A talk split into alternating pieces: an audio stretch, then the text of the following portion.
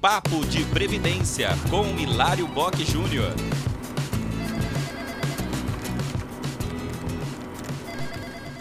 Esta é uma semana daquelas em que vai ter muita atividade em todos os âmbitos do governo, no legislativo e no executivo. E quem sabe até no judiciário, né? Por que não? Bom, o fato é que já está quase pronta a PEC emergencial que define o pagamento do auxílio emergencial.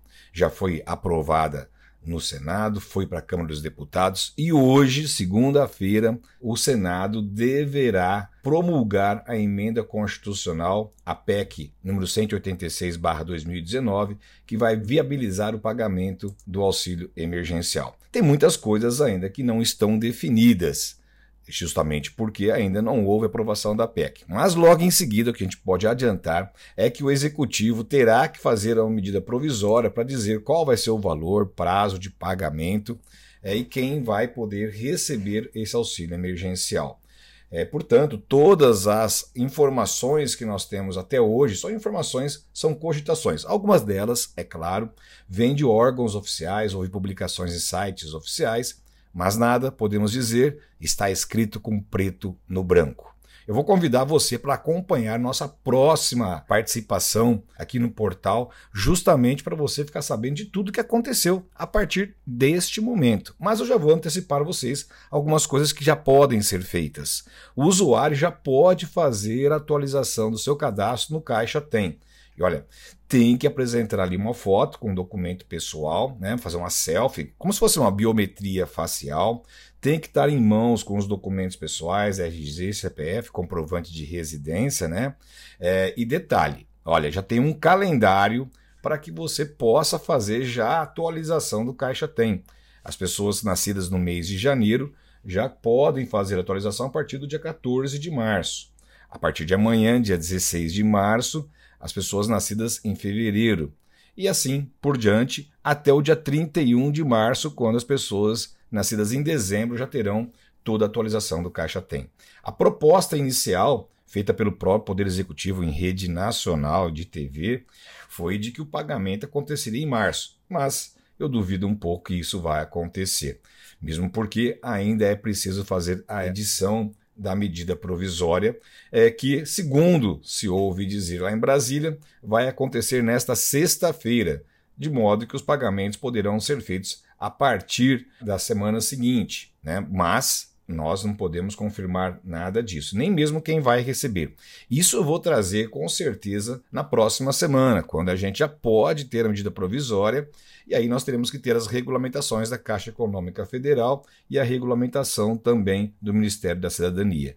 Bom, outro fato são os valores, né? Já tem pessoas dizendo aí, cravando qual vai ser o valor, mas eu prefiro esperar para poder dar essas informações para vocês. Mas para não deixar também aqui a curiosidade falar mais alto, né? Então vamos lá, olha só. A previsão é de que seja pago para apenas um membro da família no valor de 250 reais durante quatro meses. Gente, olha, tudo cogitação, tá? Mas são informações que estão rolando em âmbitos oficiosos lá do governo federal. Mulheres com filhos, que são as famílias monoparentais, terão direito a uma cota mais alta, de 375 reais.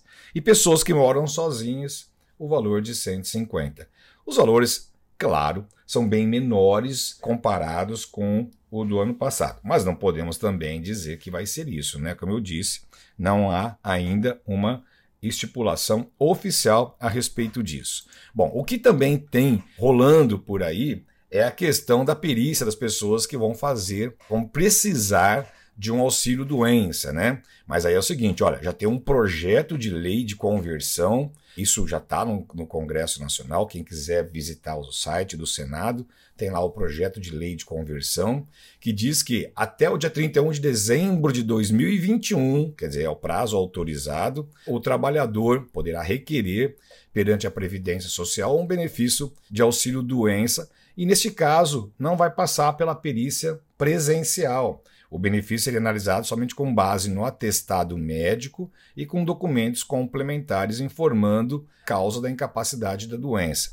É, nesse projeto de lei diz que os requisitos e a forma da análise do atestado médico bem como dos documentos complementares que provam a incapacidade, será, serão estabelecidos pela Secretaria Especial da Previdência. Mas olha, eu já posso adiantar isso para vocês porque não tem como fugir de outra situação.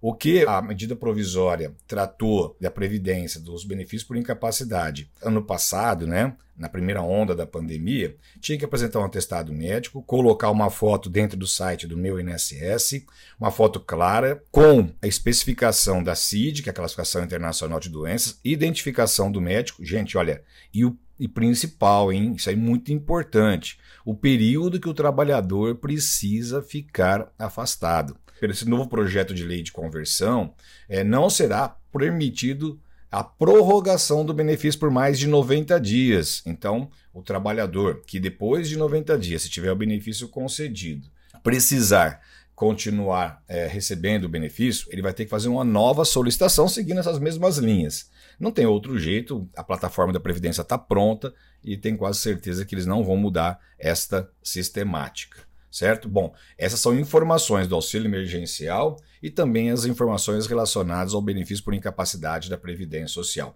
E ainda tem, para aquelas pessoas que estão empregadas, nós temos medidas que terão que ser aprovadas, como foram aprovadas o ano passado, que são as medidas de proteção da renda e do emprego. E neste caso, está se cogitando a criação de um seguro emprego. Não é um seguro desemprego, né? É um seguro emprego para manter as pessoas empregadas, tal como foi criado no ano passado, aquela questão da suspensão do contrato de trabalho, da redução da jornada de trabalho. Bom, como tem muita coisa para acontecer, e eu estou falando para vocês aqui de situações ainda que são suposições, que podem ser aprovadas ou não, eu espero que você acompanhe todas as nossas postagens nesse momento que é bem delicado, com bastante atividade legislativa, bastante atividade do executivo, e na próxima semana eu estou aqui com informações mais precisas para vocês. Acompanhe mais notícias em contábeis.com.br.